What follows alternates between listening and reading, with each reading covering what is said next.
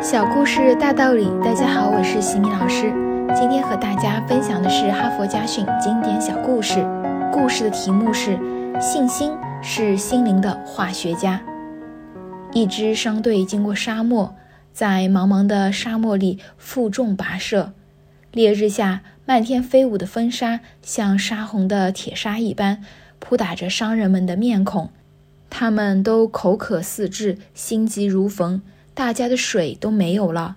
一个经验丰富的老商人拿出最后的一个水壶，说：“这里还有一壶水，但穿越沙漠前谁也不能喝。”于是，这壶水成了人们穿越沙漠的信心之源，成了求生寄托的目标。水壶在商人们手中传递，那沉甸甸的感觉使队员们濒临绝望的脸上又显露出了坚定的神色。探险队终于顽强地走出了沙漠，挣脱了死神之手。大家喜极而泣，用颤抖的手拧开了那壶支撑他们的精神和信心的水。可是流出来的却是满满的一壶沙子。哈佛箴言：信心来自于我们的内心，目标产生信心，清晰的目标产生坚定的信心，信心就是自信必胜。